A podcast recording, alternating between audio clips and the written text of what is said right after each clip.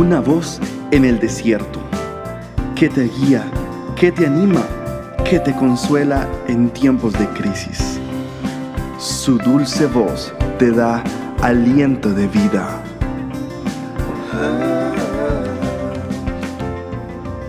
Red de Mujeres Embajadoras.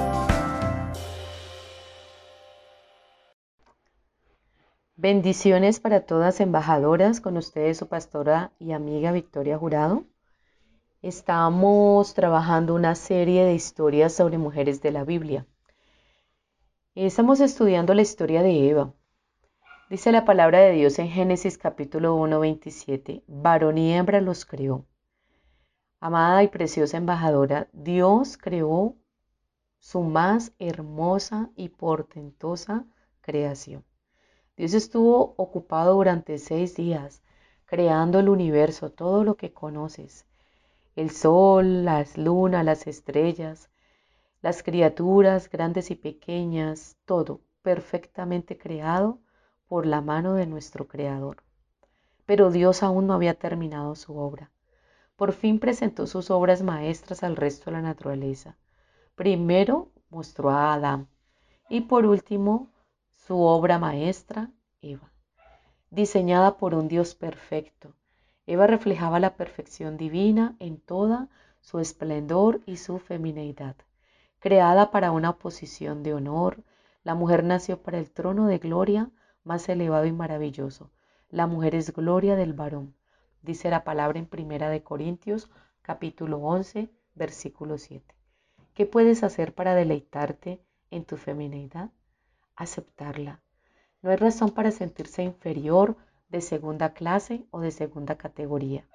La mujer fue la última creación de Dios. Después de presentar a la mujer, Él declaró que su creación era muy buena. Adán y Eva eran parecidos aunque diferentes. Él era un hombre y ella era una mujer.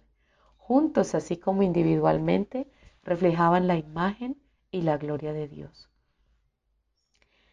¿Cómo puedes glorificar a Dios en tu vida?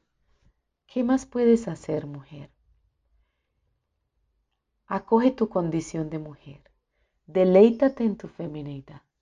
Cuando reconoces tu encanto, tu singularidad, tu belleza como mujer, deleítate en la artesanía que hizo Dios en ti, mujer.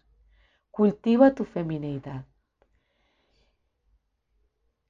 Las mujeres por naturaleza somos hermosas, encantadoras, magníficas, detallistas, asombrosamente perfeccionistas en cierta medida. Permite que las verdades de Dios impregnen eso en tu entendimiento, que eres valiosa para el Señor. Destácate en tu rol como mujer. Como mujer de Dios, hasta el propósito de ser lo mejor de lo mejor.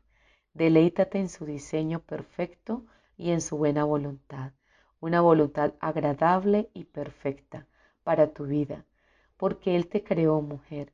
Como tal, únete a la posición exaltada de Eva como la más hermosa de su creación.